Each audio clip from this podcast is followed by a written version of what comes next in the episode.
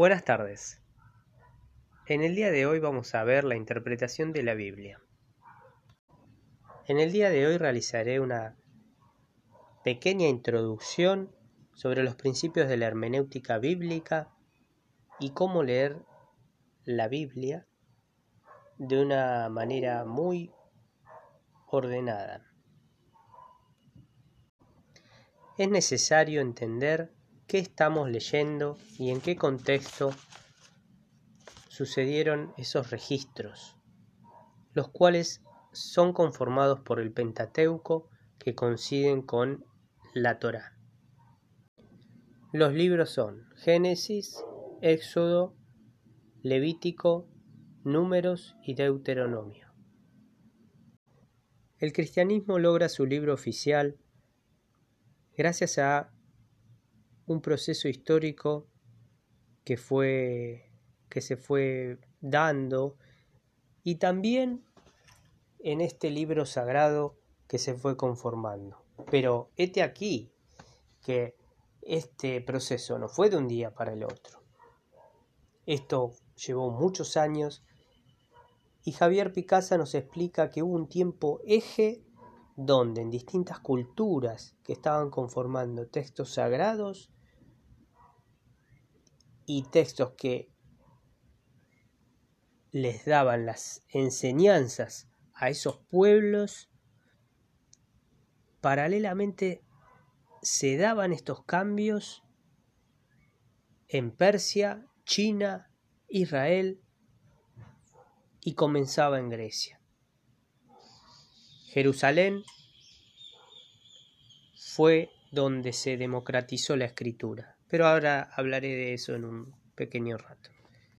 La escritura abrió campo a poder llevar a cabo los registros de los hechos de fe y de las pruebas que se creían o de aquello que se, se, se entendía como válido en esta cuestión de Dios. Pero volvamos al hecho de la escritura para poder entender que cuando se logró la democratización de la misma en Jerusalén fue gracias a la creación de los signos que hicieron los fenicios y los palestinos. Es decir, a partir de ellos se logró la escritura bíblica y hubo dos dos, Biblias en principio. La hebrea de Jerusalén y la griega. Que por una cuestión de, de, de, de conocimiento del idioma, el hebreo, esa no era tan utilizada, sino más bien la, la Grecia. Entonces, este pueblo de Dios, que es el pueblo de Israel, estaba absorbiendo las enseñanzas y por alguna forma o de alguna manera, eh, en principio en el Génesis se da la creación, la creación del mundo. Data sobre y relata sobre toda esa historia, cómo se creó el mundo, Adán y Eva, sobre Abraham y los signos de vida, cuando Abraham viaja con su mujer y cruzan el desierto. El Éxodo ya trata sobre la liberación del pueblo hebreo de Jerusalén, de las plagas. Levítico trata sobre las normas de ese pueblo. Luego están los números, que es toda la parte donde se registran números de, los hechos que iban sucediendo y, cuestiones simbólicas también. Y Deuteronomio, que es la segunda ley, que se, se suma a la que ya se, venía hablando en el Pentateuco. En el Éxodo se redacta la parte más importante sobre la vida de Moisés desde que nace y había salido una ley que ordenaba a partir del, faraón que todos los, los, bebés varones eh, sean arrojados al río, él es salvado. Y cuando crece, porque es llevado a Egipto, crece en... Él venía de, familia hebrea, pero crece en Egipto, porque tengo entendido que fue salvado por la hija, por la hija de uno de los, de los egipcios, eh, del faraón. Él ve la opresión que había sobre el pueblo hebreo y Dios le encomienda esta misión de liberar al pueblo. Ese es un gran signo de vida que es digno de ser eh, entendido desde la fe y comprendido como un hecho revolucionario también y como él también lo invita a que crea en su pedido cuando le explica que les arroje el bastón y éste se convertirá en, en serpiente o que derrame agua sobre el río y, y éste se convertirá en sangre. Esos actos de fe y de misterio dan prueba de esa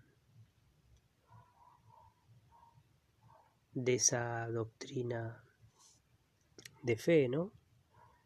Y y la liberación que seguido se logra del pueblo hebreo, que luego forma las bases de sus nuevas normas, porque una vez liberado tenía que sobrevivir, tenía que atravesar nuevos desafíos. Todos esos libros y algunos más conforman el Antiguo Testamento. Luego, la cultura cristiana,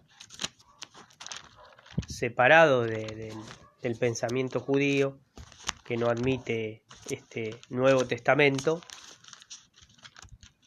agregaron los libros de los apóstoles.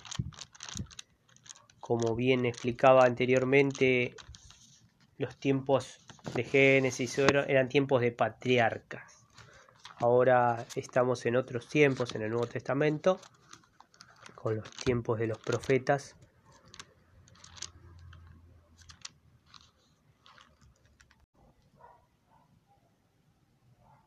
Como para ir cerrando, mi conclusión es que lo importante de la conexión del ser humano con un libro sagrado que haga puente entre lo terrenal y lo divino está en la sabiduría que existe entre el equilibrio en, entre el equilibrio, perdón, de la razón con lo espiritual.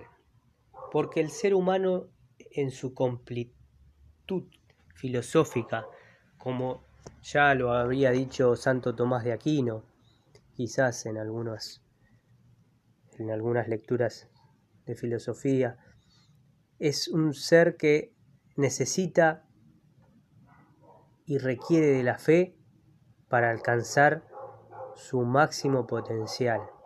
En algún momento la razón se apoya en la emoción y la emoción está conectada con la espiritualidad desde esta filosofía. No de la de Santo Tomás, sino desde esta cuestión de acceso a la lectura de un libro sagrado que conecte al ser humano como un ser racional que haga puente en la espiritualidad para alcanzar una mejora en el día a día y así reconexionarse entre lo divino y lo terrenal para lograr una transformación en el aquí y ahora y mejorar el mundo actual donde vive. Buenas noches. Música